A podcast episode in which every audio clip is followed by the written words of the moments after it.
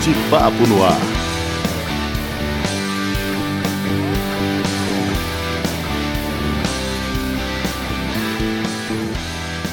Olá, internet, seja bem-vinda, seja bem-vindo. Eu sou Pablo Rosken e gosto de me definir como comunicólogo. Minha história profissional começa ainda criança, entre palcos e microfones. Ao longo dos anos vieram os estudos acadêmicos, mas sempre com a comunicação como protagonista. Comigo nessa, Simone Aziz, psicóloga e psicanalista, apaixonada por literatura, artes, cinema, praia, a natureza em geral. Tanto quanto eu, ela adora encontrar os amigos para uma boa conversa. Nosso papo foi pensado há muitos anos, época em que a Caroline, filha da Simone, era minha aluna de teatro e eu ainda não tinha filho. Entre coxias, plateias e mesas de bar, surgiu a ideia desse programa, pensado inicialmente para o rádio. A vida nos levou por caminhos diferentes, alguns anos passaram, projetos ficaram guardados e esse foi um deles. Há algum tempo lembrei com carinho da ideia e pensei em retomá-lo, agora no formato de podcast. Aproveitamos o momento de parada obrigatória e estamos aqui startando o De Papo no Ar. Espero que seja legal para você estar aqui com a gente, fazer parte dessa conversa. Simone, nós também teremos convidados para bater papo por aqui, né? Quem vai conversar com a gente hoje? Olha, antes de eu falar quem vai conversar, quero dizer que eu estou muito empolgada para esse projeto. Adorei você ter relembrado dessa ideia, né? Que me entusiasma muito. Quanto mais nesse momento que a gente está confinado, então poder né, bater papo e ainda cada dia com um convidado diferente está me entusiasmando e me empolgando muito. E quanto mais que a nossa primeira convidada é uma querida que eu não vejo há um tempão, porque está longe da gente. E ela se apresenta assim em suas redes sociais. Milena Coutinho Coutinho, brasileira, natural de Niterói, do Rio de Janeiro, graduada em Pedagogia pelo ERJ e Estudos de Mídia pela UF, é mestre em Comunicação também pela UF. Sempre curiosa e apaixonada pelas letras, moça sonhadora, leitora ávida, tagarela, viajante e apaixonada por sorvete de tapioca e pôr do sol. A frase que a define, ou pelo menos um dia definiu, foi escrita pelo Djavan. Vou andar, Vou voar para ver o mundo. Nem que eu bebesse o mar, encheria o que eu tenho de fundo. Que lindo, né? A gente já começar é. poeticamente assim. Olha, então, nossa proposta nem lembrava dessa descrição, mas fico feliz de saber que ela continua válida. Tá ótimo. que bom.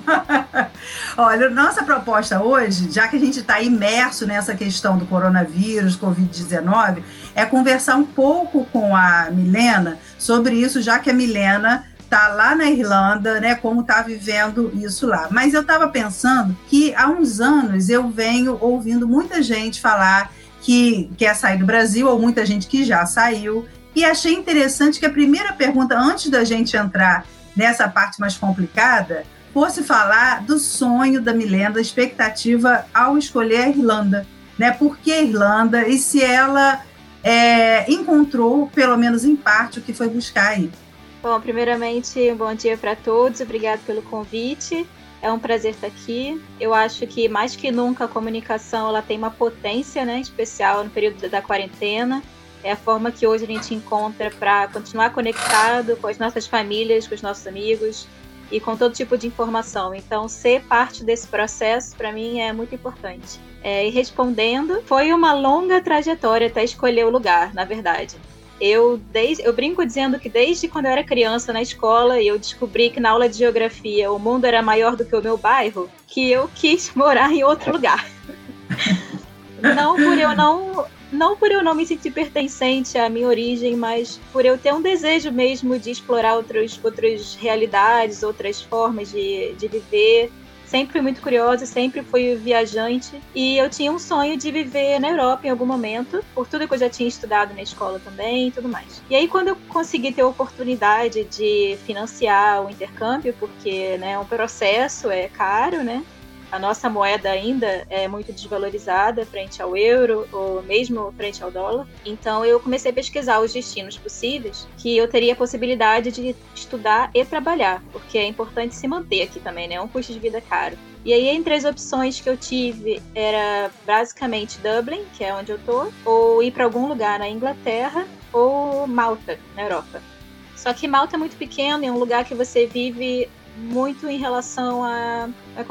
Como é que eu posso dizer? Ela funciona de uma forma muito sazonal, né? Então, se você estiver lá no verão, você consegue trabalho e tudo mais. Se você não tiver, complica. Malta na Itália, uma ilhazinha? É, uma ilhazinha. E aí a outra opção seria a Inglaterra, mas lá também é muito caro, né? Pela, pela moeda. E aí eu falei, ah, vamos dar essa chance aí pra, pra Irlanda. E é engraçado que na época eu tenho um grande amigo que está morando na Austrália e ele ficou me enchendo a cabeça para ir para a Austrália. Mas eu queria muito uma experiência que fosse diferente, sabe? Que realmente me tirasse da zona de conforto. Eu queria um estilo de vida diferente. Queria um lugar que me desafiasse, não apenas pela língua, mas por tudo que, que poderia me oferecer, né? De, de estilo de vida. E aí eu acho que a Irlanda foi a melhor decisão. Eu já estou aqui há um ano e seis meses e não tem um dia aqui que eu não vivo uma experiência diferente. Tá sendo incrível e assustador. Uhum. e agora, de repente, dentro de casa. Como é que tá sendo levar isso? É, no primeiro momento foi. parecia um filme, né? Assim, a gente nunca espera que isso vai acontecer. A gente vê isso em todos os roteiros de Hollywood, mas não acha que isso vai acontecer na vida real, né? E igual como um, um meme que eu vi outro dia, eu achei engraçado, que nem no meu pior pesadelo eu imaginei lavar um saco de batata palha em 2020. mas estamos aqui. Então a gente está reaprendendo, na verdade, a viver, né? É, aqui o primeiro-ministro ele tem dado orientações até bastante claras, o que eu acho que facilita muito, né, a gente aderir o plano. A gente tem visto pela proximidade também com outros países como a situação está caótica, por exemplo, na Espanha, na Itália, Portugal também está numa situação difícil, a Inglaterra também passou por maus bocados, então como estão todos muito próximos e Dublin acaba sendo uma capital que recebe gente de tudo quanto é lugar ao redor, a gente realmente está empenhado em, em, lidar bem com esse processo. Então, eu vejo as pessoas realmente cumprindo a quarentena, né, mantendo em casa. A gente tem horários restritos para supermercado, a gente tem algumas diretrizes de, de isolamento social pela distância. Mesmo se você for para um parque ou alguma coisa, você tem que ficar dois metros de distância um do outro. É, você tem liberações muito, muito é, restritas, assim, né? Eu posso sair de casa só até 2 quilômetros, só para fazer atividade física ou para ir para o supermercado, basicamente. Então, a gente aprende a viver assim. Milena, você falou aí do filme, né? Eu também tenho tido essa sensação, assim, quase todos os dias, quando acordo, de ter que entrar nesse roteiro tão novo, sem diretor, né? E sem uma fala é. definida, né? E aí, é assim, eu venho é, escutando também meus pacientes e lidando com, com essas emoções que esse momento né, nos suscita e muita coisa, né, misturada. Você tem, o que, que você tem percebido assim, emocionalmente de você, das pessoas que você tem algum contato? Qual é a emoção, assim, fica predominante? Como é que você tem percebido aí diante desse filme, né? Você não é só espectador, você também é, participa.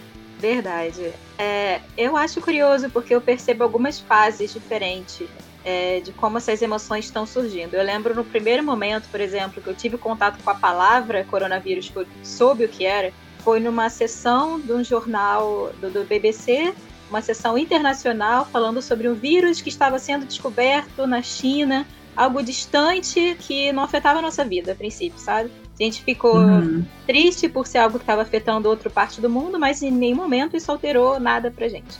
Então passou como passa tudo. E aí depois eu comecei a ver um susto, assim, uma sensação de uma inquietação nas pessoas quando começaram a surgir os cartazes nos ônibus, por exemplo, pedindo para lavar as mãos quando começaram a ter umas notícias de que talvez alguns voos fossem ser cancelados para viajar, começou a rolar um medo, né? A coisa ficou um pouco mais grave a partir do momento que o governo, que o, o primeiro-ministro falou que a gente talvez pudesse ter um lockdown. Talvez pudesse, a palavra dele nem foi vamos ter.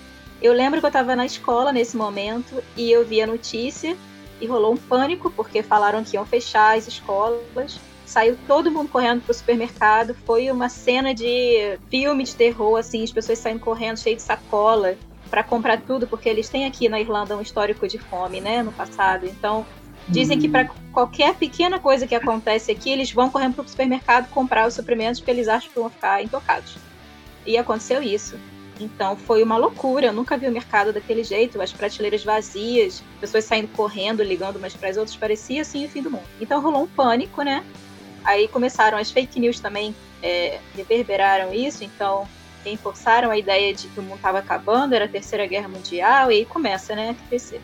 Rolou um pânico. Eu acho que as coisas começaram a mudar, assim, a partir do momento que houve um, um pronunciamento oficial na TV e o primeiro-ministro comentou que haveria uma ajuda de custo para as pessoas que estavam desempregadas, porque os lugares fecharam, né? A gente teve que é, enviar alguns formulários para poder lidar melhor com essa situação, porque sem trabalho, sem salário, né? E uhum. honestamente agora o meu sentimento é até de gratidão. Pode ser até um pouco estranho dizer isso, mas eu sinto que a gente precisava um pouco desse momento, sabe? Dessa pausa de trabalho para refletir, para lidar melhor com as relações que a gente tem ao redor, com os, os, planos que a gente tem. E eu sinto que isso é um sentimento que tem crescido aqui, na verdade. Eu tenho visto até uns textos circular, circulando na internet sobre quais as lições que a gente tem aprendido, como é que a gente está tendo uma relação diferente com o planeta enquanto natureza, com as relações ao nosso redor, com os nossos objetivos de vida, o que, que é urgente, o que, que é importante.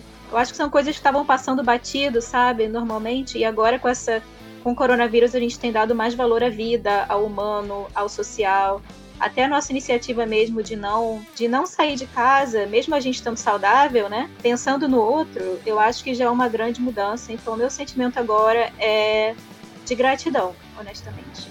É, assim, nessa sua fala a gente percebe algumas coisas. Primeiro, fake news não é um fenômeno brasileiro, né? Uhum, fake news verdade. é um. É, rola no mundo inteiro. É, a segunda coisa importante, você, já é a segunda vez que você fala no, no Boris Johnson, né, que é o primeiro-ministro de vocês aí, ele foi atendido, está sendo atendido pelo SUS daí, né, pelo serviço público é, que é uma coisa que funciona e que era uma necessidade que o, o, Reino Unido tinha há um milhão de anos atrás. Um milhão, claro que é exagero. É, Para quem não me conhece, eu sou absolutamente exagerado, vocês vão vendo ao longo do tempo aí. Mas enfim, e eles resolveram e, e, é uma coisa que funciona. Uma pergunta que, assim, é, eu acho que é definitiva, eu tenho me feito essa pergunta uh, muitas vezes e você já falou um pouco sobre isso, é o que muda daqui para frente eu tenho certeza, intimamente, que o dia que pode abrir a janela, pode sair de casa, a gente vai voltar às ruas, mas vai ser diferente. Eu acho que o trato com o outro vai ser diferente. Espero que a maioria de nós, pelo menos, entenda que nós somos parte de um todo, que não adianta tá bom para mim se não tiver bom para você, tem que estar tá bom para você e para mim, para tá bom para todo mundo, né? Eu acho que principalmente no Brasil, onde a gente vê uma diferença tão absurda entre as pessoas, e o, o Covid-19, o coronavírus, ele pega o presidente do banco e ele pega o gari, o funcionário mais humilde, o cara mais rico, todo mundo é atingido pela, pela história, né? Sim, uhum. é, aqui é, é, diferente um pouco a situação, porque assim, aqui na Irlanda a gente tem um outro representante, né, que é específico daqui, inclusive o nome dele para mim é impronunciável porque é em gaélico, eu não sei dizer honestamente. Dificílimo para mim. Mas eu achei até a postura dele muito interessante porque ele é médico é, e ele tá, além de estar tá atuando como primeiro-ministro aqui, ele também está atuando na linha de frente, o que eu achei bastante corajoso. Não é todo mundo, todo lugar que a gente vê, né, um político realmente abrindo mão, botando a vida dele em risco nesse momento, porque acredita que isso é importante para o país. É, aqui todas as medidas eu acho que estão sendo bem pensadas, é, até sobre essa disparidade social que você falou que existe no Brasil. Aqui também existe, obviamente, mas eu acho interessante porque, por exemplo, o, governo ele está dando um auxílio semanal de 350 euros para todos os moradores da, do país, incluindo não europeus, incluindo estudantes, e o valor é igual para qualquer profissão que eu acho incrível. E eu imaginei que, de repente, se acontecesse isso no Brasil, algumas pessoas poderiam reivindicar, dizendo, não sei, ah, eu sou advogado, eu ganho mais, então eu deveria receber mais, ou algo assim. Mas aqui, em nenhum momento, eu vi isso acontecer. Então, eu acho que realmente existe um, um sentimento de unidade, de que a gente realmente precisa fazer sacrifícios pessoais para poder é, levar essa situação, né, para melhorar essa situação, para resolver isso. A gente aqui tem a, o que a gente chama de guarda, que é a polícia né, local.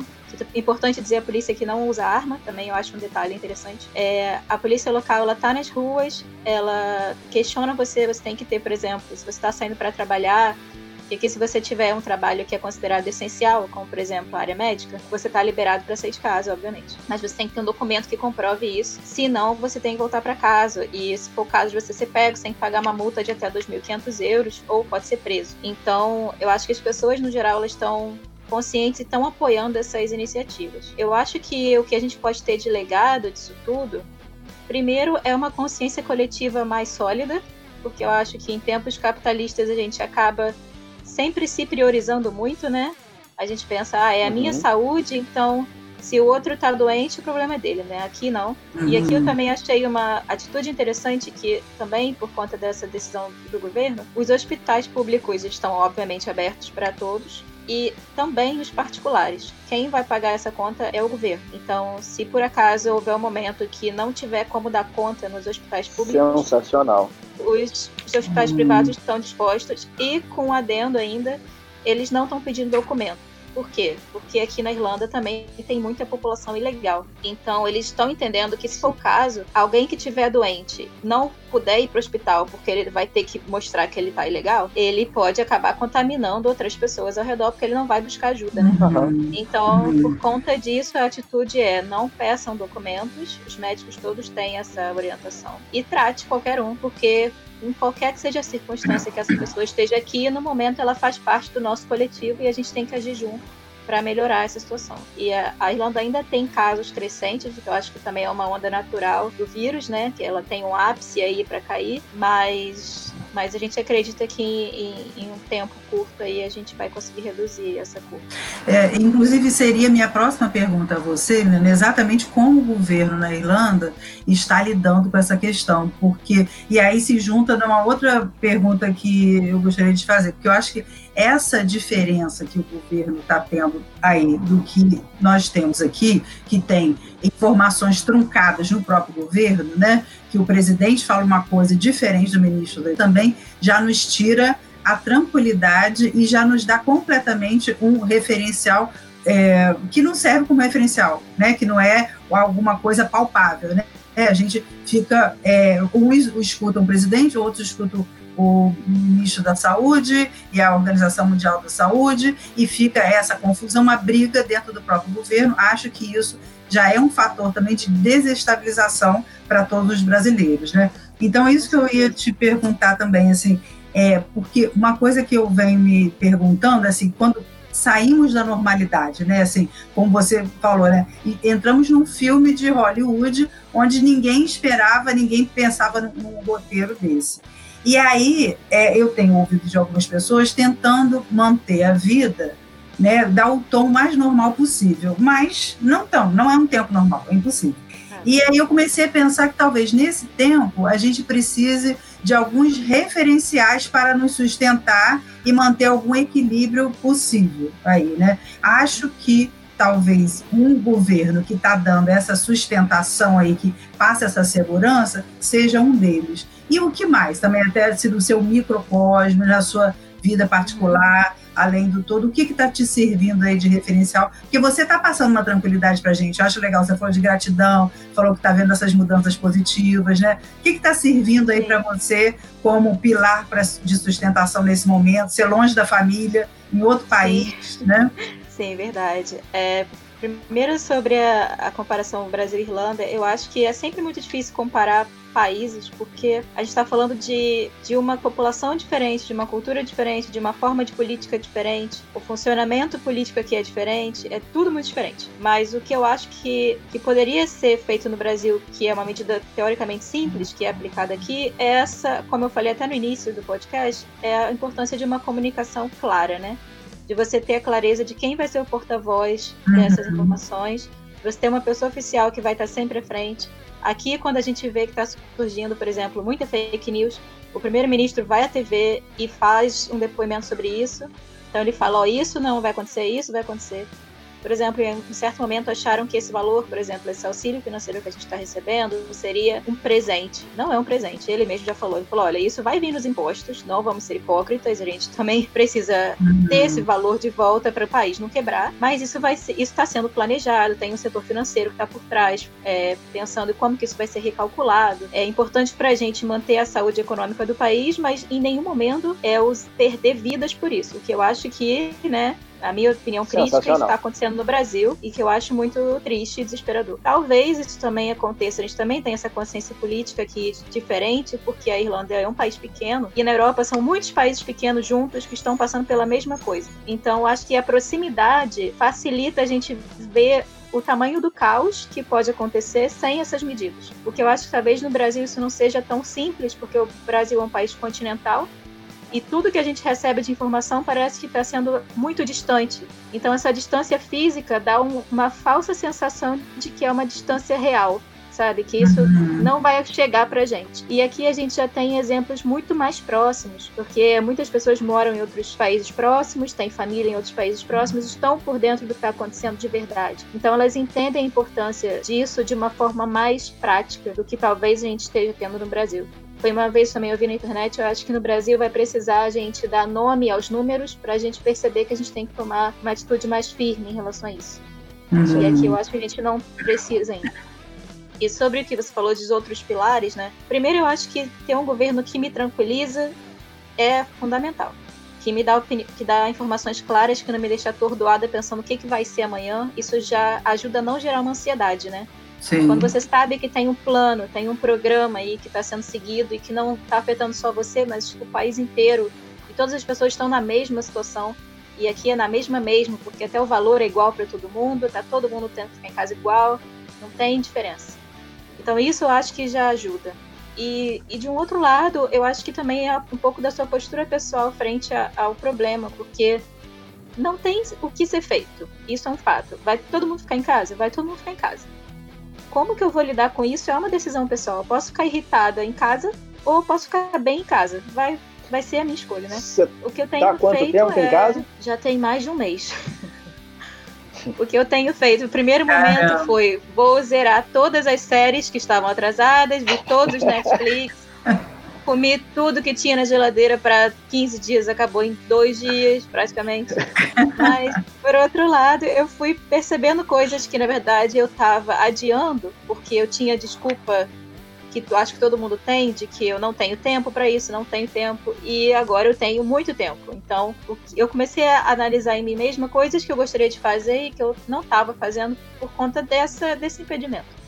E agora eu tenho feito. Então, eu sempre gostei muito de desenhar, por exemplo. Eu descobri vários cursos online, é, várias lives de pessoas que eu admiro, é, fazendo discursos interessantes, ensinando técnicas novas. E eu tenho me preenchido, preenchido meu tempo com isso. É, até lives mesmo de artistas, e a gente combina, eu e os meus amigos, a gente assiste ao mesmo tempo, cada um na sua casa. A gente já faz uma, uma um outro tipo de, de encontro, né? A gente reavalia os nossos encontros. Tenho tido até mais encontros agora do que presencialmente, por incrível que pareça. Então, até isso a gente, né? A gente revê. Tenho lido muito, tenho feito vários dias da beleza. Minha pele nunca foi tão boa igual tá agora, tá ótimo. Você falou agora há pouco de, de meme, né, do saco de batata. Eu, eu, hoje recebi um e eu acho que combina com o que você falou. É a Tóquio do La Casa de Papel falando, mas professor, quando a quarta temporada começar, vão estar todos ocupados com a escola ou com o trabalho. E aí o professor responde, excelente observação, Tóquio. É aí que o plano Wuhan entra em ação. Quatro meses antes, o nosso homem na China vai comer um morcego. Inclusive, eu assisti a última temporada da Casa de Papel agora, nessa quarentena também. Brasileiro é muito criativo, né? A gente não, não perde a oportunidade. Eu li uma é... outra também ótima, assim, ó. Meu sonho de consumo agora é comprar uma máquina de lavar compras. útil, muito útil. É, você tá, tá morando com alguém? Como é que é a sua rotina diária? Eu, particularmente, moro com meus filhos. Parcialmente, assim. Eu tenho guarda compartilhada, parte da semana eles estão comigo, parte da semana eles estão com a mãe. E a gente havia combinado que quando a coisa apertasse, eles ficariam onde estivessem. Quando a coisa apertou mais, eles estavam lá e eles ficaram. É claro que, assim, duas ou três vezes eu estive na casa dela, ficando com eles um pouco, mas eu, eu tô ao longo de quase um mês sozinho dentro de casa. O meu telefone, ele se transformou praticamente num telefone fixo, né? Porque ele não sai da tomada, porque não, não tem bateria que dê conta, por conta da quantidade de vídeos que a gente tem feito, que eu tenho feito particularmente, para ver as pessoas, para falar com as pessoas. Não estou enlouquecendo, graças a Deus. Tenho lido muito, tenho visto muita TV. Descobri também que, assim, tempo existe, né? O, aquele tempo que a gente nunca tem. Ah, não dá para fazer isso porque não tem tempo, não tem tempo, não tem. Cara, tem tempo se organizar, eu, eu tô dando conta de, de trabalhar, de estudar, de ler, de ver TV, de estar com as pessoas. Tudo que eu sempre disse que não tinha tempo, eu estou conseguindo fazer. Eu acho que essa é uma grande transformação para depois do, do, depois que isso passar, né? Porque vai passar. Uhum. Sim, se Deus quiser. É, é engraçado até a questão do tempo, porque, por exemplo, aqui na Irlanda a gente recebe por hora. Então, quando você vai aplicar para alguma vaga de trabalho, o que eles colocam lá na, na, descrição da vaga é o seu salário de hora. Eu nunca vi isso no Brasil. Se vocês viram, por favor, digam, porque eu nunca vi. Eu trabalhei minha vida inteira em empresas.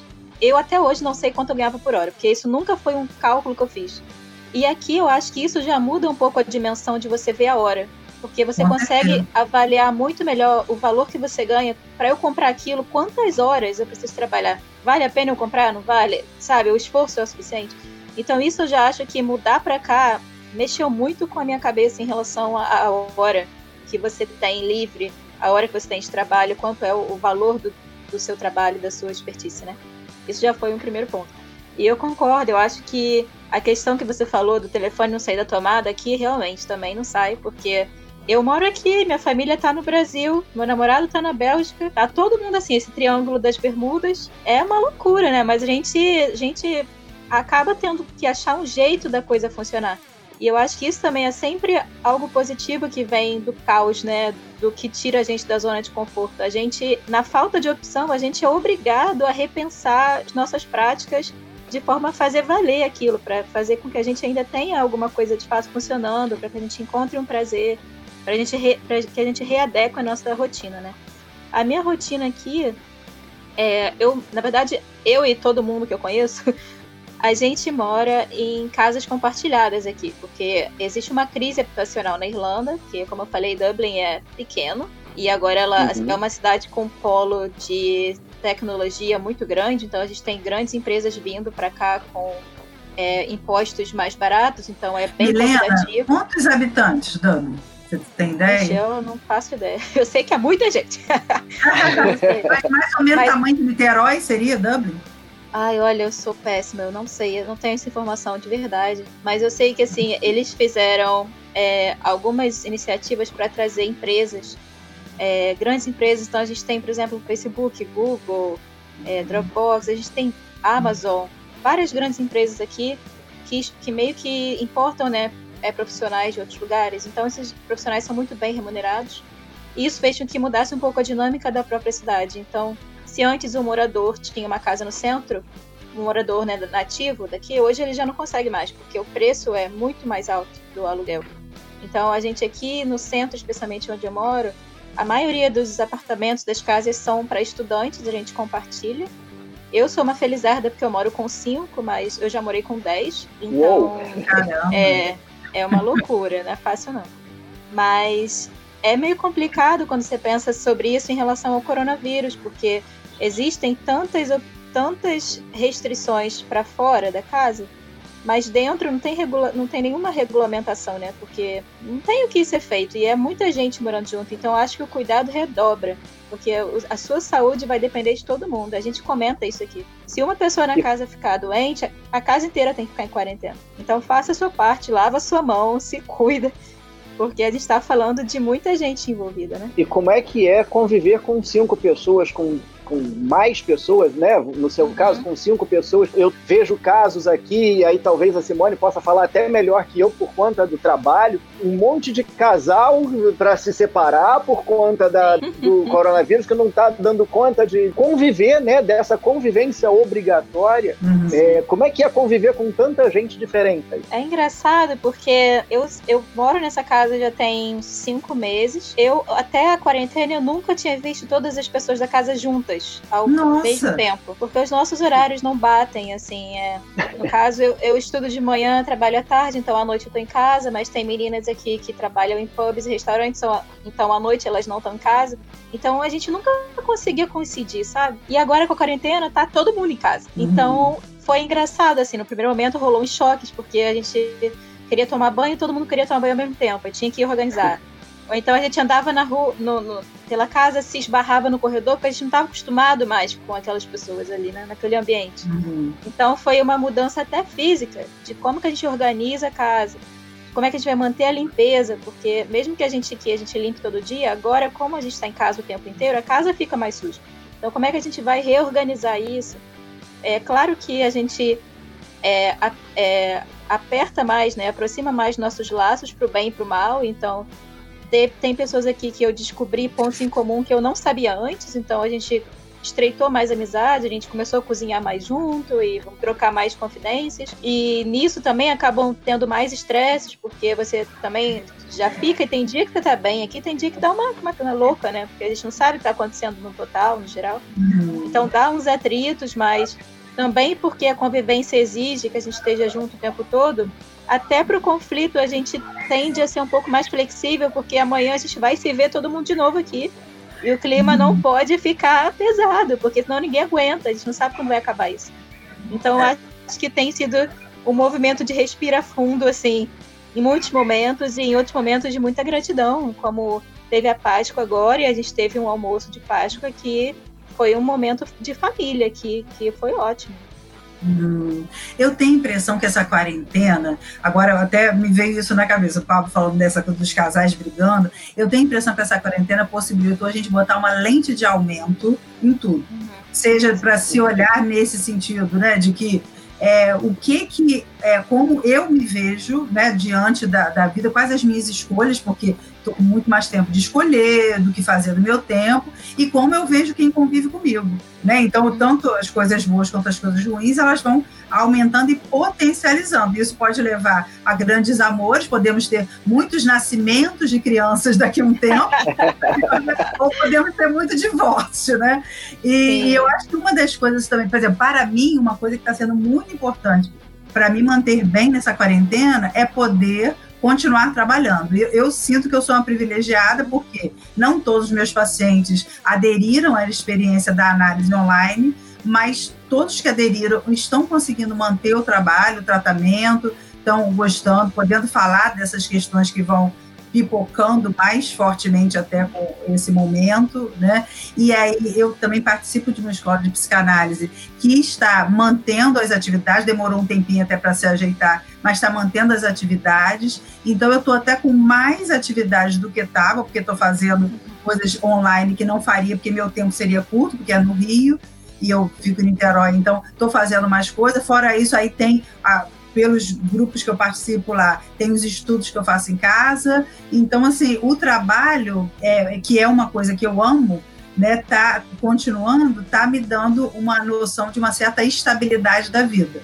Né? Às vezes até esqueço que a gente está nesse momento. Né? É, eu acho que na sua fala tem vários pontos que eu acho interessante. Primeiro, eu acho que o seu trabalho nesse momento é fundamental. Eu já vi alguns artigos sobre isso, assim, a importância de ter um autocuidado, né, de, de preservar a saúde mental, especialmente uhum. para quem vive sozinho. Nesse momento não é fácil, né? Você sem ver ninguém. Se você for uma pessoa então mais social, pode ser desolador, né? Então como que você continua se mantendo ativo? Como é que você continua mantendo uma rotina de vida? Que é o desejo, vários dias, é ficar de pijama o dia inteiro e só isso, né? Então, como é que você uhum. continua, assim, a se cuidar de forma a não enlouquecer nessa quarentena? Eu acho que Exatamente. o trabalho do psicólogo é muito bem-vindo. E um outro ponto que você comentou também sobre como que mudou sua rotina, assim, a introdução da tecnologia, né, para facilitar o seu trabalho. Para mim isso é um ponto até bem sensível, porque no Brasil eu costumava trabalhar com educação à distância e que era algo ainda um pouco não tão estruturado, em alguns momentos até meio mal visto, porque ainda era algo um tanto novo, né? Assim, eu, eu saí do Brasil, tava, tava crescendo muito o número de, por exemplo, especializações online, mas o mercado ainda via com maus olhos, parecia que você não estava realmente estudando, como é que funciona isso. E agora com a quarentena não tem opção. É online e é isso. Não tem como fazer uhum. encontro presencial. Então eu acho que isso também tem sido uma grande oportunidade de repensar, tanto para ver o que, que a gente pode fazer é, de, uma, de uma forma otimizada pelas tecnologias que a gente tem hoje, como é que a gente pode aplicar isso na nossa vida profissional, de uma forma para melhorar mesmo a nossa qualidade de vida até, porque como você falou, tem coisas que você é, perde um tempo tão grande no trânsito para chegar lá e fazer algo que você super poderia fazer da sua sala, entendeu?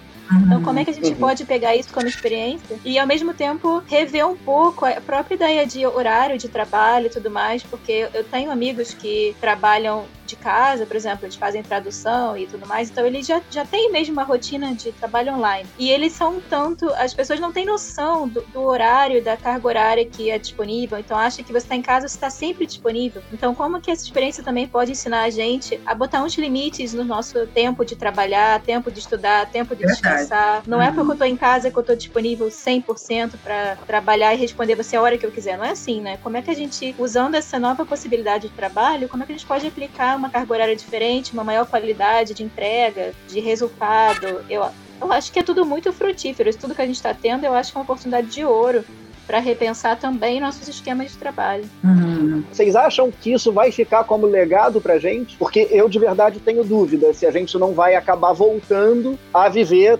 tudo que a gente vivia antes quando tudo isso passar. Vocês acreditam que isso vira legado? Olha, eu tô querendo crer nisso. Tô querendo acordar todo dia com essa esperança, porque assim, o que eu tô vendo atualmente é, assim, que eu já sabia, mas que estou vivenciando, é uma capacidade de reinvenção do ser humano que eu não imaginava, assim, todos Sim. os âmbitos, né? Todo mundo em todos os campos está se reinventando para se manter nesse momento, tanto é, emocionalmente quanto financeiramente, né? E tenho visto sim vários é, laços novos se formando, laços afetivos, várias ações solidárias, várias é, novos olhares para as velhas coisas. Né? Tenho, tenho lido, né, tanto no âmbito da sociologia, quanto no âmbito da espiritualidade, quanto no âmbito da astrologia, tenho lido também essa questão de que estamos no momento de transição. Né? Transição para onde a gente não sabe, aí vai depender de cada um de nós.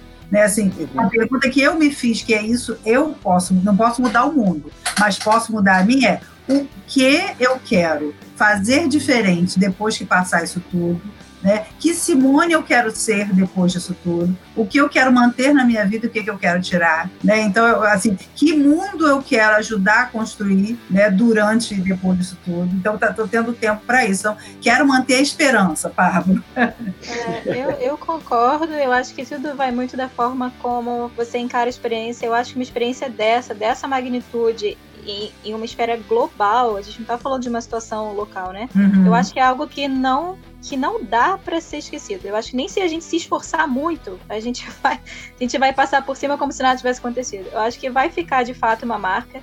É, eu fico imaginando qual o tamanho do valor que a gente vai dar, por exemplo, para um abraço, para a gente estar numa reunião de amigos presencial.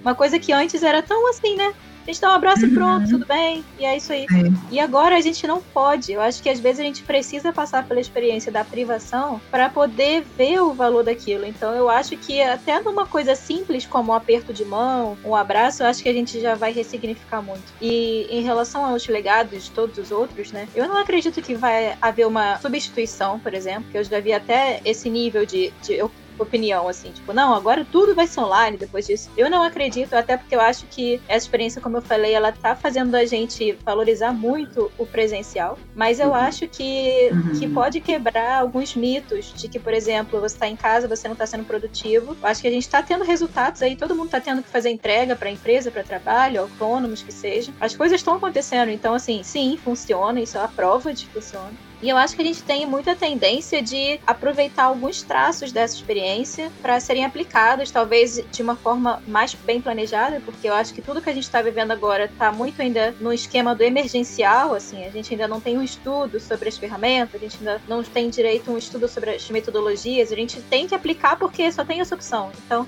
Talvez isso gere também uma curiosidade a ponto das pessoas se instruírem melhor a, de forma a usar essas, essas ferramentas e essas oportunidades de uma forma mais é, elaborada, mais planejada, dentro de um, de um cronograma, dentro de uma nova opção de, de oferta. Então eu acho que isso vai, isso vai entrando assim, porque isso já está tão preso na nossa, na nossa rotina atual, que eu acho que isso vai vindo é, como opção depois, na minha opinião. Uhum. É isso. Como é que mudou a sua vida, Milena? Assim, é, o que, que você passou a fazer agora que você não fazia antes? Desenhar. é engraçado. É engraçado. Podcast, assim, né, Milena? Ah, Podcast. eu tô feliz. Podcast, nunca fiz. Esse é o primeiro. É porque eu acho que na tendência geral, eu acho que a gente é de uma sociedade que a gente quase se culpabiliza por ter pequenos prazeres, assim. Parece que o estudo vem primeiro, o trabalho vem primeiro, a obrigação da casa vem primeiro. E nunca sobra tempo pra gente fazer coisas que realmente geram um prazer. E eu acho que agora a gente tá tendo é, a obrigação, não é nem mais uma escolha, de, de achar prazer nas nossas, nossas rotinas.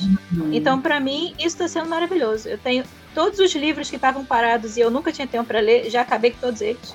Já vi todos os filmes, já me dei a chance de ver filmes de outras nacionalidades que eu nunca priorizava, porque eu tinha outros meio que padrões para ouvir primeiro. Então, agora, como eu tenho tempo de sobra, eu tenho tido a possibilidade de ouvir outras vozes, outros autores, outros pontos de vista sobre muitas coisas. E, curiosamente, até de pegar sol, porque na Irlanda só chove e desde que começou a quarentena só faz sol. É uma coisa impressionante. Aqui também. Então, eu pego sol. Pego sol na varanda, tá ótimo. Nunca peguei sol na varanda na vida, mas aqui eu tenho pego, tá sensacional. Só agradeço. é, eu perguntei isso para você porque eu particularmente comecei a meditar, assim, é, das coisas diferentes, assim, eu tô lendo muito, é, mas eu falei, o que, que eu posso fazer de diferente? E aí eu descobri a meditação e é uma coisa que eu tenho feito com, com alguma frequência, né? Eu acho que, que é uma, é pra vida, assim, vai ficar. Para mim aqui eu, tô em, eu tenho descoberto coisas sobre a culinária vegetariana e vegana que eu sempre tive curiosidade, mas nunca apliquei. E agora eu tenho tempo para fazer mil experimentos, né? Entre os que dão certo e os que estão errados, eu estou sobrevivendo. tenho lido mais sobre isso. E acho que até por, por esse momento eu tenho visto muitas coisas sobre o impacto é, da quarentena no meio ambiente, né? E isso tem me uhum. feito pensar também sobre o próprio consumo de carne, que era algo que eu ficava curiosa, mas nunca estudei sobre, nem nada. E eu comecei assim, ah, vou ficar um dia e ver como é que vai ser. E aí eu tenho aberto um pouco meu paladar e, e, até minha, meu entendimento sobre como usar outros vegetais e tudo mais. A quarentena que, é, pode ser algo até é, bem complicado para a saúde física pelo peso, né? A gente come muita besteirada, então como é que a gente uhum. pode comer melhor? E aí eu meio que fui juntando essas ideias e comecei um pouco a explorar mais essa área. E também ouvi sertanejo. Eu sei que é esquisito, eu nunca gostei, mas Todas as pessoas que moram comigo adoram, elas estão assistindo essas lives que vão até 5 horas da manhã. E eu tô morando junto, né? Então eu acabo vindo junto, tô aprendendo vários sertanejos, tô mudando meu ponto de vista sobre eles. Você sabe que eu acho que eu quase não mudei nada na minha rotina, até porque a minha rotina está muito parecida, como eu falei, né? Tô trabalhando, tô estudando, coisas que eu faço. Agora, uma coisa que eu me dei conta, que eu já faço e tem horror, é malhar. Né? E com a quarentena eu comecei a ficar mais disciplinada com a malhação. Olha que coisa, em casa, né? Aí tem várias lives de, de academias, né? Academia que eu faço, os professores fazem lá as lives com a aula na hora, né? E tudo. E aí eu fiquei muito mais disciplinada com isso, exatamente com medo dos efeitos né, de sair daqui com quantos quilos a mais, né? Então eu, é. eu, até me surpreendi né, que de Coisas que às vezes eu ficava com preguiça de ir para academia e em casa eu tô ficando mais disciplinado. Não passei a gostar, mas mais Mas a disciplina é um primeiro passo, né? Eu, eu honestamente detesto, detesto academia. Eu sempre fui de fazer atividade física mais voltada para dança. E aqui na Irlanda não é muito fácil de encontrar e quando se acha é bem, bem caro. Então eu tenho sido bem sedentária desde que eu vim morar aqui, apesar de eu andar muito. E a cidade que a gente faz tudo andando. Uhum. Mas a minha preocupação tem sido mais alimentação do que propriamente atividade. Mas eu tenho, isso vai ser meu, meu próximo ponto, assim tentar fazer uma atividade física está na lista Não, da quarentena tem ainda. Várias, tem várias, tem várias, é, já ficam gravadas, né? No Instagram tem várias lives, no Facebook ficam gravadas várias, e, e você pode fazer, tem dança, tem é, musculação mesmo, tem muita coisa. Funcional. Tem aplicativos também, né? Tem vários. Ah, é. Eu gosto muito de andar. E a primeira vez que eu saí né, nesse, nesse período para ir ao mercado, que é aqui do lado, menos de 500 metros, eu achei que uma distância tão grande da minha casa, que coisa que eu fazia quase que diariamente, eu achei uma distância tão grande, eu falei, caramba, eu vou ter que é, reaprender a caminhar depois no futuro, quando, quando puder voltar ao normal. Para mim foi uma experiência de... também bem engraçada, porque o centro de Dublin, ele é muito, muito movimentado. E eu nunca consigo andar em linha reta aqui, dia normal, porque é tanta gente, tem que andar desviando. E aí, num dia desse, estava um solzinho, eu falei, ah, vou dar uma caminhada, porque tá, é, a gente pode, né, até dois quilômetros. E eu tive uma experiência curiosa de fechar o olho e andar reto. Eu achei aquilo de um prazer tão maravilhoso. Eu nunca tive isso aqui, porque não tem como. E aí, de repente, eu fechei o olho, fui na rua principal inteira e voltei. Foi isso. Foi incrível. Foi maravilhoso. Olha que legal a descoberta de um pequeno prazer, né? mas que é. toma uma outra dimensão nesse momento, né? Que a, é, gente, a gente passa batido. Né? É, até assim, a própria a sensação de você estar num espaço físico diferente, né? Assim, nessa caminhadinha que eu fiz de nada, eu passei a olhar com mais atenção os detalhes da própria arquitetura, as placas, as lojas, coisas que quando você tem muita gente ao redor, você não consegue nem prestar atenção, porque você tem tantas outras coisas gritando no teu, no teu olho, no teu olho, que você uhum. não enxerga. E aí quando você tá só você e a rua, você começa a prestar mais atenção no detalhe da rua, como é que é a calçada, como é que essa parede, aquela cor eu nunca reparei, sabe? Coisas assim que você vê uhum. todo dia, mas você nunca enxerga. E aí, quando tá só você e o grande nada, aquele nada passa a ter muitos detalhes, né? Uma coisa que eu observei é, já nesses tempos também de quarentena é que assim, eu moro perto de um ponto de ônibus muito movimentado. Então eu começo a acordar quando a quantidade de ônibus aumenta. Então, assim, 5 e meia da manhã, geralmente é a hora que eu começo meio a acordar, porque os ônibus parando e, eu, e, e aí me acordam. E atualmente eu não acordo com os ônibus e quando eu acordo eu escuto o canto dos pássaros. Isso está sendo muito legal. Assim, no apartamento você conseguir escutar os passarinhos de manhã, né? Muito diferente, né? É. Aqui tem muito pássaro, mas sempre tem, então para mim não faz diferença. não, os ônibus abafam, né? O canto dos pássaros. É, porque eu moro num condomínio assim... e meu prédio é mais para dentro, então eu nunca ouço mesmo os ônibus. Então, para mim, nesse ponto, manteve. Uhum. Para vocês, qual a imagem, pelo menos até agora, né? A gente não sabe quando é que isso vai terminar, mas qual a imagem que vocês têm desse período? Assim, a minha imagem é, é do Papa lá na Praça de São Pedro, rezando por todos nós, pelo mundo de maneira geral, sozinho. Ele sempre está cercado de multidão e de repente ele sozinho fazendo a oração pelo mundo. É, esse, é, essa é a minha imagem que vai ficar por muito tempo ainda. Uhum. E para vocês? A minha, eu acho que eu tenho duas. Assim, não tinha pensado nisso, né? Então eu absorvi aqui na hora que você falou o que que vinha, o que que viria na minha cabeça. Uhum. Eram duas Sim. coisas, principalmente. Uma, aqueles caminhões na Itália levando corpos de mortos e outra, aquelas milhares de pessoas que vão para as suas varandas também na Europa para tocar, né, para cantar. Então, vieram essas duas imagens, que eu acho que assim, é o lado bom e o lado ruim né, dessa quarentena. É. Né, que nada também é só bom ou só ruim. Né? Então, vieram essas duas. Olha, para mim, eu não sei escolher uma. É muito difícil porque eu não sei, eu acho que eu tava tão no meio do furacão quando as coisas aconteceram aqui, que, tipo, eu tenho imagens muito, muito fixas na minha mente, como, por exemplo, quando eu fui no supermercado e eu vi as pessoas brigando por um pacote de macarrão, aquilo para mim foi inacreditável. Acho que aquilo vai continuar na minha cabeça por um tempo.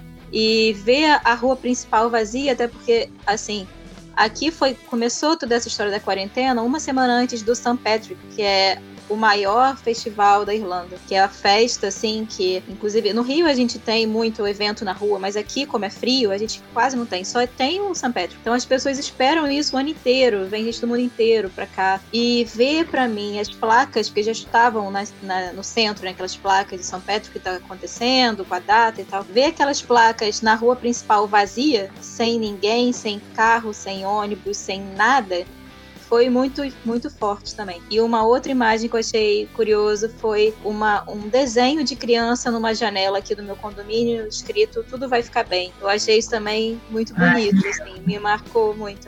E sobre isso que você falou, Simone, é, em relação aos cantores lá da Itália. Eu achei linda a cena quando eu vi. E teve uma situação muito parecida aqui, com uma pessoa tocando música Irish, né, irlandesa, tradicional, em uma janela, e todo mundo ficou assistindo, a gente bateu palma, e eu achei lindo, fiquei emocionadíssima. Falei, ai, que coisa que aqui é um país muito musical também, então eu acho que foi bonito, assim, sabe? Eu queria ter essa vocação musical para poder participar ou oferecer alguma coisa, mas eu acho que ninguém ia ficar feliz se eu começasse a tocar, não. Então é melhor ficar.